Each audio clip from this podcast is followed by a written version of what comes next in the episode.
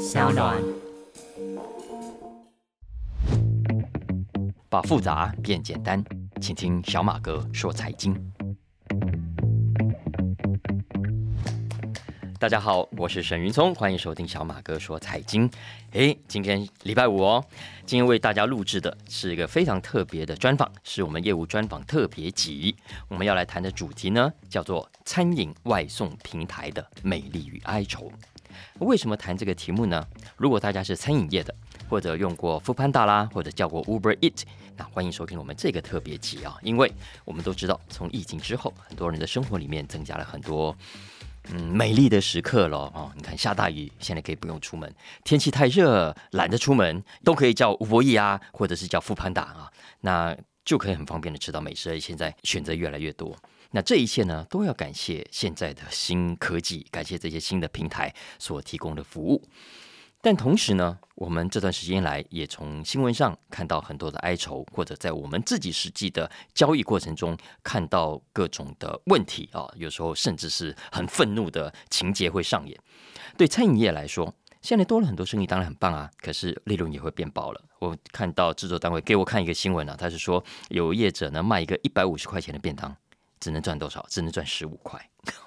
这这其实真的是对餐饮业来说很罕见的低的这个毛利率啊，那所以有些店家就开始把价格给提高喽，就变成你这个外送跟在店内用价格是不一样，然后这又引起这个新的纷争啊，那很多消费者就忧愁了，很多消费纠纷就这样子被引爆，哎，再加上有人没收到餐会被扣款，然后有人收到了，呃，可是这个餐被搞到乱七八糟的，然后想要客诉。啊，不是没有回应啊，就是回应了之后说啊，外送员的错啊，外送员，外送员怎么样？他也一肚子大便啊，辛辛苦苦跑来跑去哦，刮风下雨啊，这个日晒雨淋，结果遇到也是一堆的奥克，所以这些的不愉快啊，我认为在交易上的各种状况，它是不太可能呃从此就消除了。可是，可是小马哥相信，我们如果可以透过商业流程设计上的改善。是可以有效的减少的，可以让忧愁少一点，那我们生活中的美丽就多一分。所以呢，我们今天的这个特别集啊，就请来一位。大律师来跟我们大家聊一聊这个数位平台交易上，我们有哪一些状况是常遇到的？那过去如果遇到了，那希望可以给大家一点疗愈啊。那如果还没遇到的，未来也可以有一些提醒。所以我们接下来要欢迎的是台湾数位平台经济协会的冯昌国律师来跟大家来聊聊。冯昌国律师现在已经在我的现场了，我们请他跟听众朋友打个招呼，好不好？谢谢主持人好，各位听众朋友大家好，我是中原律师事务所的冯昌国律师。律师刚才聊天的时候看起来很年轻，我以为他很年纪很小哎。然后结果好资深哦，好资深哦。不敢当，不敢当。的确，冯律师是一位经验丰富、在专业领域很广泛的商务律师啊。他处理过像并购啦、银行金融、企业法治、资本市场、证券法规等等，呃，也专精于各种的商务纠纷的争议解决。所以今天特别邀请他来现场，跟大家来分享、来聊一聊我们刚刚讲的这个平台经济啊。呃，其实刚讲的。外送、富邦达拉、乌波一直是其中的吃的类型，其实我们现在知道衣食住行各种活动，我们都越来越平台化了。那各种的交易上的纷争，我相信以冯律师的这个工作经验来说，他一定看到很多，对不对？非常多，非常多，不胜枚举。不是，你看一副一边讲一边摇头。是啊，是啊，是。特别是平台经济，就平台经济的特色就是它跳跃了传统供需的线性的过程，它一个平台的角色扮演在里面。尤其是以刚刚呃主持人讲到的这个餐饮外送啊，嗯，呃，我们就以大家最常使用的餐饮外送为例，这个平台扮演的已经不是双边平台，它是一个多边平台。嗯，就平台自己它有一个很重要的角色是餐厅。嗯哼，现在还有店家，因为像这个一般的零售服务也可以外送。嗯哼。此外呢，这最重要的是需求方消费者，也就是我们叫餐叫东西的人。嗯，好，这已经两边了，还有一边就是最重要的外送伙伴。嗯，没有这个外送伙伴去帮你拿餐拿东西，你是拿不到的。就算科技再先进，你是拿不到你想要享受的那个餐饮或食物或东西的。嗯，所以最简单来讲，就已经是三边平台了。更何况各位常常听到的，在这个所谓这个平台的外部性啊，比如说。外送伙伴在很辛苦、刮风下雨骑车的时候，诶，路上的行人或交通系统本身被它产生的影响，嗯还有政府要规管比如说食品安全的这个主管机关、交通安全的主管机关、劳动权益的主管机关，跟这个产业发展的主管机关，光这些外部的角色综合在一起。这个大车轮要转动，已经不是双边平台，是多边平台，所以你说有没有纠纷的可能性？一定有。所以各种各样的这个美丽与哀愁是不胜枚举。嗯，没错，没错。你刚刚讲，其实你刚刚讲了一个，我我突然觉得，对，现在像 Uber Eat，它不只是送食物啊，对，它也跟连锁的超商、超市在在合作，是。然后你也可以，你要去超市买个东西，Uber Eat 会帮你送。所以这个样的商业模式，从你们的角度看来，它会衍生出跟吃的不一样的的的问题吗？送东西跟送食物有很大程度的类似，但是也有很多关键上的区别。比如说食安，嗯，比如说我现在可以用 Uber E 或者 Food Panda 去买一块抹布，嗯哼，那这个东西它就不会有食安的问题。嗯，可是如果我是去餐厅买一份，比如说素食，买个汉堡，嗯，哎，或者是买买一份冰，嗯。那这个它就会有食安的问题，嗯嗯嗯，融化啦，或者这个东西少了一份，这个还是小事。那万一它有一些这个产品食物的变质，嗯，或者是食物中毒，像这种东西，那就很麻烦，嗯嗯。好，所以买东西跟买食物其实它会有本质上的差异。嗯，对了，其实现在的通路哈，真的是呃叫做万能，我觉得我好像无所不能。对，你看以前我们传统书店也是啊，美国的 Amazon，台湾的博客来。号称是书店，现在成品也是啊，现在等于是几乎是包上包好的杂货店都卖了。哎，那律师可不可以给我们一个大概的概念哈？以上讲的，呃，这个轮子到转动会产生很多的问题。那在你们过去这几年的经验当中，特别是疫情这三年，你们遇到最多的状况是什么？呃，因为同时，呃，我的角色也是数位平台经济协会的监事啊，跟政策法规小组的召集人，是，所以其实。呃，如同主持人刚刚讲的，疫情那三年呢，是确实是我们这个所谓数位平台产业的一个决定性的大年度。嗯，它产生了很多质变跟量变的呃机遇以及问题。比如说，当我们谈到说，大家都尤其是封城那两个月，我想大家印象都很深刻，都不能出门，没错，连上班都不行，可是吃东西总要，嗯，所以外送伙伴就变得非常重要，嗯。那当大家有的时候没有办法出门的时候，你就会很高频次的使用这个外送服务。那假设平常是呃，我随便讲十个人的频次，但外送疫情紧张的期间，可能变成三十个人的频次。嗯，这时候怎么办？对你将增加的人就是有我在内，是我平常是从来不用的，但是一旦确诊，全家人出出不了门，我就得用这些服务了。对，那以这个例子来讲。就会产生很多质变的问题哦，比如说第一个，平常的外送伙伴只有十个人次，所以各位可以想象，会参与外送工作的伙伴，当然这个劳动市场也是一个供需的嘛，人数可能没有那么多。嗯，可是当大家都在家里，有些人需要收入，嗯嗯嗯，所以他就也不能去上班，或者有一些工作公司甚至就暂停或放无薪假这种。需要收入的人就投入这个只有在疫情期间可以工作的工作机会，嗯嗯，所以他解决了很多劳动市场的产能问题。嗯，可是接下来就会发生的问题就是，哎，那我比如说我送到这个某一些地方，有一些人是确诊，就有一些人是呃，比如说是比较偏远的地方，那外送伙伴的辛苦程度就增加喽，风险程度也增加喽。好，这是另外一个。那再来是餐厅。餐厅在这种情况下，比如说平常他只要呃做十个人次的东西，可能在疫情期间那个单位时间，他可能要做三十人次的东西。餐点的品质跟产出的速度在这里又产生了质变。嗯嗯，好，那让我们不是说餐厅做出来的东西一定会有什么问题，或者说餐厅做出来的东西会变得怎么样？不是，因为我相信餐饮业的伙伴一定都有他们自己的严格的控管流程。可是，在种种交易成本就是很多交易链接的时候，比如说餐厅要多做好多东西，外送伙伴要多了好多外送伙伴去拿，然后可能以前是一趟一次一个东西，现在可能是一整个很长的路途切了好几段好几个东西，在这种情况之下，就会产生各种各样的问题。嗯嗯嗯，比如说等待的时间变多了，消费者的这个 complaint 可能会增加。嗯，那比如说这个这个外送伙伴的这个辛苦程度增加了，大家对于这个在做这个外送服务的时候。外送伙伴们对自己的期待或保护，嗯，这个也势必是要被 take care。是讲到保护这件事情啊，我我觉得，因为我们今天呃录这个的时候，我们台湾已经解封一段时间了，对啊，然后其实也渐渐的商业活动回了正常，但其实虽然回了正常，但相较于疫情之前，我们对于这些平台的服务的需求跟甚至依赖都比疫情前增加很多，没错啊。所以从这个角度来看，我觉得我们分几个方面来谈啊。首先是消费者，我们大部分都是消费者。从你律师的角度来看，嗯请问我们接下来身为消费者，在使用这些平台的时候，呃，我们要怎么样去注意在法律上可能出现的问题，或者当有出现我们心理悲伤，呃，过程中有状况的时候，呃，我可以怎么去去大致了解在法律上我有什么样的权利？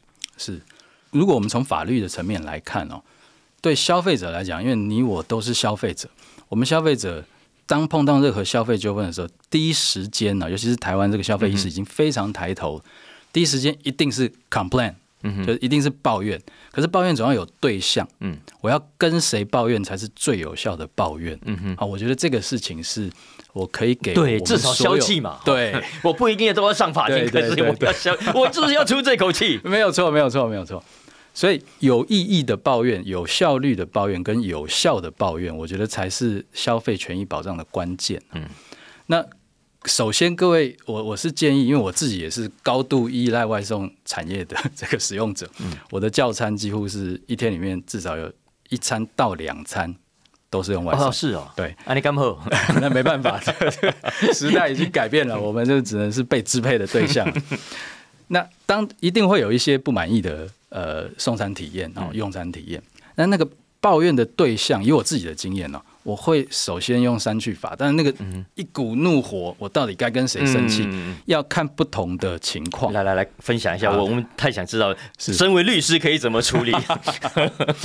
如果我讲完，大家就会知道，连律师都没办法处理，所以我们只能用这个这个改善自己的心境了。但首先开玩笑，第一个就是，如果今天这个事情很明显的哦，是餐饮业的伙伴产生的问题，那你去骂平台跟外送伙伴是没有意义的，因为在法律关系上，各位刚刚我们最一开始跟各位分享那个平台，其实是一个呃很大的连接器，它把很多利害关系人连接在一起，产生一个交易机会哦。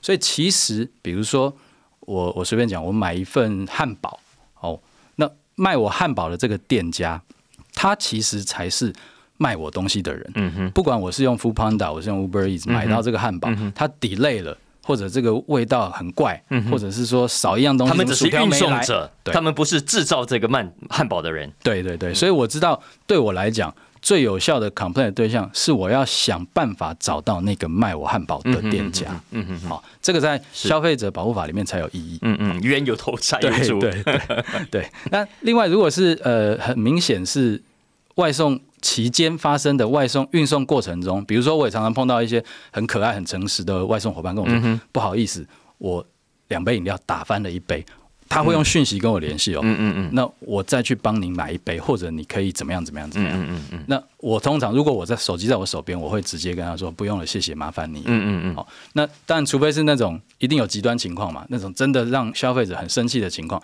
那这个时候各位就会知道，你 complain 的对象就是外送伙伴嗯。嗯哼哼，好，那但是大部分的情况，他们都很辛苦，所以我觉得消费者要有一个认识。我们刚刚讲是有意义的对象跟有效的诉求嘛。嗯，好，有意义的 complain 的对象，在这个时候是像是外送伙伴没有错，可是这会不会是一个有效的 complain？各位可以想一想。嗯嗯，我如果我就算我自己是一个律师，我也绝对不会跟外送伙伴 complain。嗯嗯嗯为什么？因为没有意义，就是他没有办法再赔你一杯新的饮料。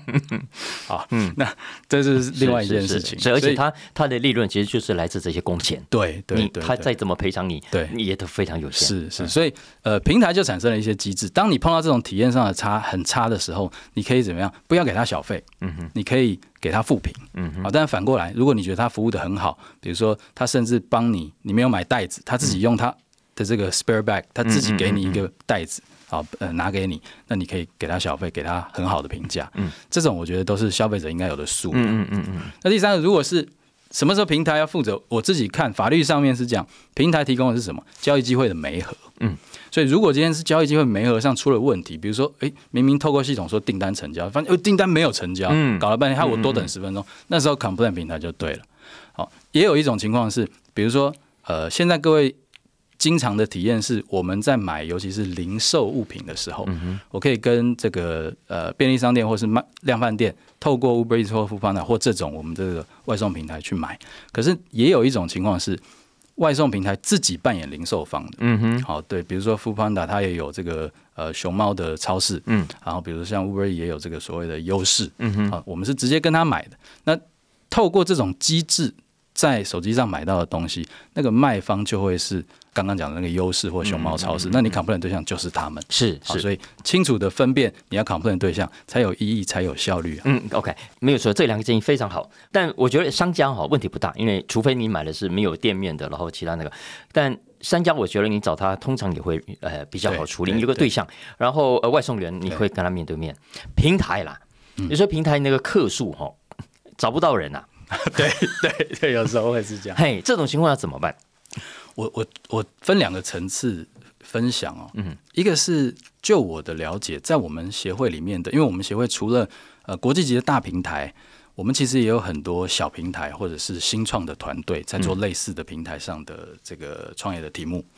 以我的了解，大部分各位主流可以看到的平台服务、哦，所有的平台都意识清楚的意识到一件事情，就是他们处在一个非常激烈的竞争环境。是那这个市场竞争机制会自然而然产生几个现象，其中一个现象就会反映在他们怎么处理不满意他们的消费体验。嗯，固然可能有一些情况是这个呃罐头讯息，或是我们的 complaint 没有被得到满足或解决，但我自己的观察是，其实有的时候，当然我我不能完全说它是几率，因为我自己也有那种体验是很好的，立刻就被退费。嗯我一 complain 马上就被退费。嗯那但也有那种就是说哦，请等候我们处理啊，嗯还有好几天的时间。那我一对忙我也不会去追踪。只有只有这种会引爆新闻、啊。对对对，所以当这种情况下，就说有几个观察的角度。第一个就是，我也常常跟我们平台会员在聊，就是说大家都要意识到一件事，在这整个价值链里面，你不是最重要的，嗯哼，每一个人都一样重要，轮子才转得顺。所以当出现这种事情的时候，我们一定要想办法去优化自己的体验。嗯，那优化体验的时候，大家当然有各自的办法嘛。可是不要忘记了，如果你优化的不好，时间跟市场会代替月亮惩罚你的。没错没错。其实这个呃，客服的现在的自动化啊，呃，我觉得只有自动化，很少在优化。啊哦，那个优化这件事情，我认为是非常重要，而且不是只限于这些平台。我们，看到一些航空公司啦、零售业者，其实现在都一样啊。有些我就知道有些航空公司客服永远打不通，没有错，没有错，哎没有错。就这个实在是非常糟糕。那我们刚刚讲的消费者啊，我觉得这两个建议非常重要。第一个，你要搞清楚你要客诉的对象；好，第二个，你要有有效的去诉求啊。那些你知明知道没有效，或者有效也没什么磨砂漏用啊，哈，那个就就算了哈。但接下来是餐饮业，嗯，好，因为我们知道餐饮业跟平台之间其实也很多恩怨情仇。是是是是是，我觉得这几年我因为我是重度使用者，所以我觉得我有我有这个资格做第一手的观察。这样，我们会发现哦，在一开始就是送餐平台哈、哦，那个时候还没有这种零售，就只有餐点，应该可以回溯到十一二年前开始有这个平台的业务，那个时候还寥寥无几。我还记得那个时候，呃 o Panda 也好，Uber 也好，还那个时候还有 Honest Bee，嗯哼，那个哎这么快吗？有十几年前了吗？十年了，超过十年了。Oh my 嗯 goodness 超过十年了，哦真的。那个时候，他们平台上面的餐厅也好，或者是可以提供的服务也好，真的很少。嗯，所以那个时候，我自己都还在想说，台湾是一个这么方便，就二十四小时，你想吃什么几乎都吃得到。我们还有夜市，还有二一下楼就有，嗯，不打烊的餐厅，不打烊的便利商店。这个商业模式在台湾是是怎么可能会成功？嗯，所以我那时候就在想，不可能成功啊！所以我我的想法跟你一样，我对当时也这样觉得。我自己不是早期使用者，好，可是后来发现两年、三年、五年之后，哎，上面的东西越来越多了，嗯，然后发生了一件事说，哦，不妨试试。哦为什么？因为使用者越来越多，然后可以有的选择也越来越多的时候，开始产生质变。然后，但是我觉得最大的 boost 这个加速器是疫情。嗯，好，就是疫情让让这整个产业链发生了快速的旋转。但是最重要的，为什么会产生一开始的质变？我觉得是餐饮业伙伴自己的体认扮演了很重要的角色。有从餐饮业的角度，餐饮业跟外送平台是共荣共存啊，这个绝对我想不是问题。那从光明面来看，我觉得早期加入外送平台的这些餐饮业伙伴，他们意识到了整个餐饮或是食品供给的这个产业链会发生典范移转。嗯哼，以前我们开餐厅最重要的是什么 location？嗯嗯，我挑在一个中午下班大家很容易走到的地方，不管开什么店一定都爆满。是对，但是现在这个情况改变了。就是我可以选择一个离市中心或是上班族群聚区比较远的地方，只要骑摩托车二十五分钟以内可以到的地方，嗯嗯，我就可以用便宜很多的租金，嗯，租下一样的地方，嗯，又过了几年，发展出一个新的产业叫云端厨房，嗯哼，我甚至可以大砍我的室内的座位，嗯，我不要座位了，嗯，我只要出餐，因为我发现我大部分的单量都来自于外送平台。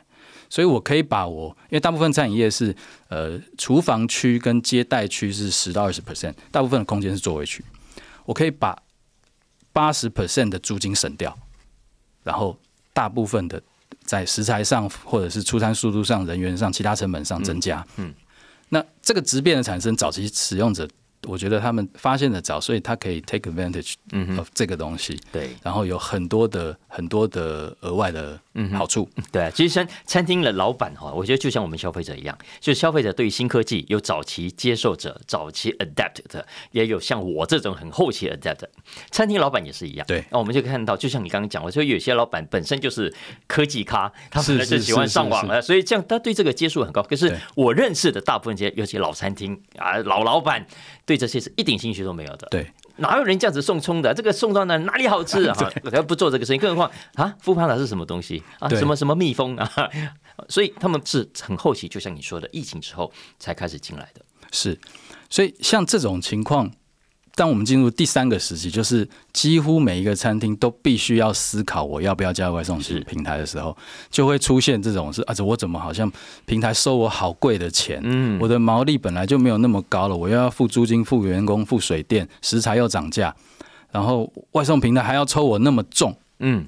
那我真的活不下去，才会有刚刚主持人讲的这个怎么一单一百五十块便当赚十五块这么可怜的事情。我是真的有餐厅老板拿对账单给我看，他说他就甩在桌上，他说你这样你要我赚什么钱？对，要我们怎么活的？对 对。那我我从律师的角度，我是这样观察这个现象。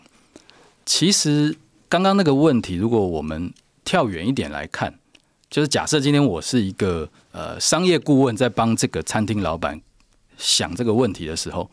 也许我的角度会是这样：你一百五十块的便当，平台抽了你，就我的了解，我们大部分会员跟我反馈，就平台的利润结构大概是这样：餐饮业大概是在一整单里面会拿走六十五到七十 percent，嗯那外送伙伴呢会占整个单里面的成本的大概二十五到三十个 percent，所以其实整个单的成交金额一百块来讲，大概会只有五块多一点点或上下留在平台里面，那。我在看这个，我跟你讲，餐厅老板角度看不一样，绝对不一样，绝对不一样。给你拿掉三成，对，没错没错。我还要不要做生意？我还要付房东、付水电、付原物料，又一直涨，鸡蛋还买不到。哎，对，客人来这里，我收一百块，我送到你那里去，我当下剩下七十块。对对。那接下来的问题就会，我站在一个商业策略顾问的角度，我就会开始问这个这个老板，那你会不会觉得你的租金太贵？嗯哼，嗯哼，你会不会觉得你做这个蛋炒饭那个蛋太贵？嗯，他一定都会说会。那你会不会去 complain 房东？嗯哼，你会不会 complain 你进蛋的厂商？也许会，嗯，可是不会像 complain 外送平台这样。嗯哼，为什么？我觉得是因为这个事情是对于。这些 late adopter 的餐厅老板来讲，这是新加上的东西，他还没习惯。嗯哼。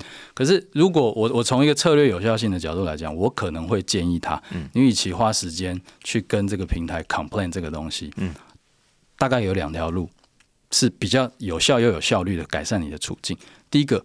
你去降低比较容易降低的东西，比如说，假设这个房租真的太贵，你可以像我们刚刚讲的云端云端厨房的 solution，嗯嗯，或者是搬远一点，因为你要去分析你的收入来源，嗯，假设你的收入来源还是跟我没有上外送平台一样，大部分九成五都是附近的这个 walking 的客熟客人，好，那最好的建议就是停止外送平台。嗯哼，你必须要跟外送平台服务，因为你花你的成本去炒这个钱，不如停掉。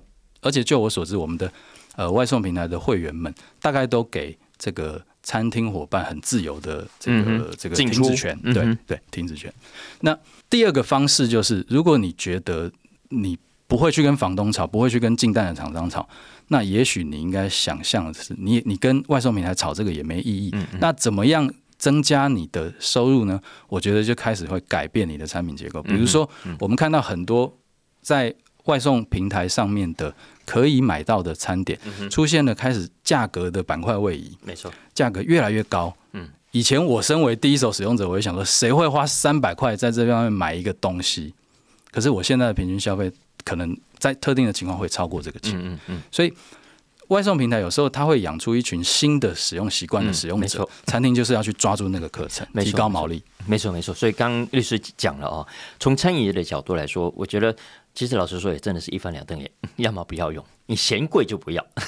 但如果呃，觉得这的确是可以给你带来增加生意、增加客源、增加知名度。然后他吃了久了，觉得好吃，想来你店里消费，你店里的生意会变得更好。从这个角度去思考的话，你也需要这个平台。是。那如果是这样，就像律师刚刚建议的，你也许接下来慢慢要做的就是调整你的产品结构，调整你的价格结构。啊，然后其其实现在已经在发生了。我们知道很多餐厅发现它的需求量高了，规模不够用，它不是另外去找一个店面去租另外一个新的餐厅，而是搞一个刚刚律师讲的云端厨房。对，我们知道现在美国、欧洲也都一样，很多云端厨房，因为省下店面嘛，光是这一点就就就很划算了。然后更何况很多的云端厨房是大家共享的、大家共用的，它其实削下来的成本跟费用也相对的比较便宜。对，嗯，对，嗯，所以这个其实是对餐饮业来说，那接下来可以做的事情。另外还有一个，我觉得也是很血汗的部门，嗯 嗯，也就是这些外送员是啊，我们知道，呃，通常有。客户不满意、愤怒的时候，他们是最倒霉的。对，呃，就算很正常的送货，他们也是要遭受日晒雨淋的那一方。然后，而且老实说，我都觉得冒冒着生命危险。没有错，没有错，真的很辛苦。哎，真的很辛苦。所以，呃，也借机呼吁一下大家，如果在开车路上有这些摩托车冲来冲去，我知道很多人会骂，会觉得你神经病啊。可是。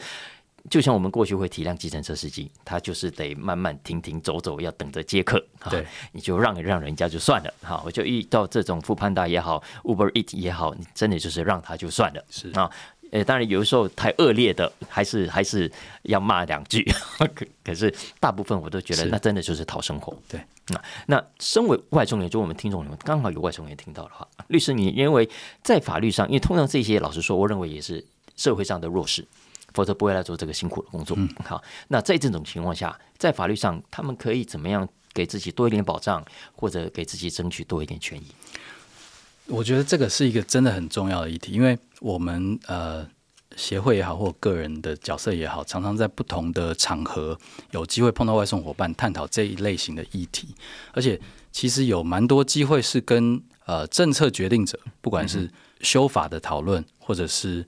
劳动权益保障的讨论，甚至跟政府部门的讨论，其实经常大家在探讨这个议题。嗯，那我觉得这个绝对是这个产业要能够顺畅的运转，绝对不可或缺的一个很重要的元素，就是外送伙伴的保障。嗯哼，那这个事情，我觉得要从几个角度去看。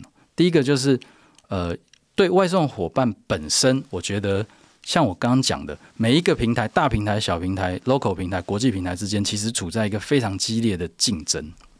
外送伙伴其实要从这个角度去思考，因为对他们来讲，坦白讲，这是一个赛局，互相利用的，这彼此利用的机会，就是外送平台或者消费者还有餐厅需要外送伙伴来外送，外送伙伴也需要餐厅提供这个媒合的机会。嗯，那坦白讲，如果你觉得这个平台真的不好，其实你可以选择别的平台。现在有很多不同的平台，大的、小的，甚至国际化也好，国际化分很多不同的国。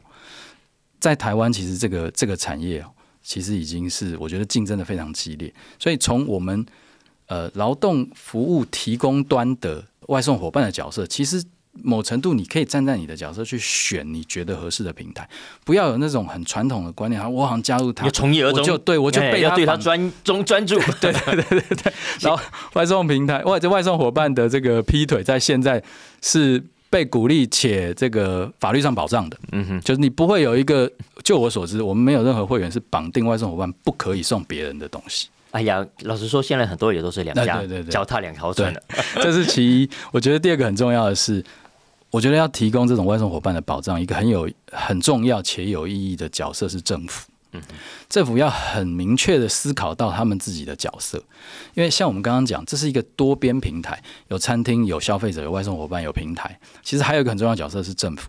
我们刚刚讲的四个利害关系人，他就是一个车子的四个轮子。你政府一定要想办法去让这个车子开得顺，产业才能发展，总体利益才会最大。嗯，你如果忘记保护一边，或者偏废保护某一边。这个车子会原地打转，甚至翻车。嗯，要要做四轮校正。哎，对对对，四轮校正。对对对，主持人讲的非常好。然后让它才可以走的均衡嘛。对，没有错。嗯，哎，刚律师有特别一直提到，呃，你们协会，你们协会是，其实律师指的是社团法人台湾数位平台经济协会。是的，是的。哎，律师可不可以给我们介绍一下这个协会的角色？好的，好的。呃，我们这个协会是在台湾相对比较年轻的协会。那在这六七年间，我们大概各位听众朋友生活上碰到食衣住行的所有服务，哦，还有娱乐，嗯哼，基本上都已经是我们的会员了。嗯哼，举个例，你搭车的时候，比如说你要叫个 Uber，嗯哼，吃饭送餐的时候，你要付 Panda、Uber Eats，或者是我们刚刚讲云端厨房，像像 Kitchen Now，OK，等等。然后你要租车有 Avis，骑摩托车有这个 WeMo Go Share。然后停车有 U Space，然后手机没电了 Charge Spot，你当然不用提，我们每天都会用到的 Line，还有呃，像这些都是协会的会员，都是协会的会员，都是协会会员。那那你们的角色是做？我们在数位平台经济协会里面，其实我们是希望透过各种提供平台跟数位经济服务的业者们之间，我们能够串联起一股力量，主要能够跟政府沟通，在。呃，这个制度设计上或者法规调试上有哪些我们看到的？因为我们站在第一线嘛，我们看到的对台湾好的，需要被沟通、需要被解决的，要用透过协会的力量去跟政府做这个有效的沟通。哎，万能龙跟这些平台搞不定，呗，算我可不可以找你？我不知道可不可以找找他们，但一定可以来找我，欢迎来找我。这样 是。来，我们今天非常。谢谢，呃，冯律师来到现场跟我们聊这个数位平台的各种法律上啊，以及合作上的基本的概念哦。我我觉得这是很重要的，因为如果大家问我的话，呃，我是认为了我们的电子商务虽然现在大家已经很熟悉，看起来用起来已经是是没有什么不顺畅的地方，可是要知道电子商务这个产业啊，如果你时间拉长来看，它还是在一个很出萌芽的阶段。对，你看，你看，我们每天都要开的汽车。汽车已经是百年产业了，好，我们现在在用的电脑、PC、笔电，你看那也是半个世纪以上的产业了。我们现在整个电子商务网络出来到现在，智慧型手机出来到现在，其实还是在非常前阶段的萌芽的阶段而已啊。更何况，我们也因为有了疫情，才有这些平台进入更多的寻常百姓家。也就是说，我们现在所遇到的各种的状况，呃，我觉得都是呃这个产业初期会遇到的很多状况。那该怎么做？我觉得就像刚刚律师说的，我觉得从消费者端到业者端到平台端，都应该要借着这个过程所遇到的各种的问题，在错误中改善。对，那就像最后律师有提到的，政府的角色也很重要，他真的就是应该呃去盯着这个齿轮当中的每一个部门，设法让大家呃可以很均衡的一起，而不是偏废其中一方。你特别因为哇要讨好这国际平台，不对。你要特别照顾很弱势的，当然必须的，对，照顾是必须的，对。可是过度的偏废而影响了整个产业的发展的均衡，也是不好的。是，嗯，是呀。所以我们今天非常谢谢，他是社团法人台湾数位平台经济协会的监事，呃，他同时也是中银律师事务所的合伙律师冯昌国冯大律师。谢谢冯律师，谢谢主持人，谢谢各位听众，谢谢。以上就是我们今天的小马哥说财经。业务专访特别集啊！如果大家喜欢我们的内容，也请帮小马哥按下评分五星跟订阅。OK，那也欢迎推荐更多个朋友一起来收听我们的 Podcast。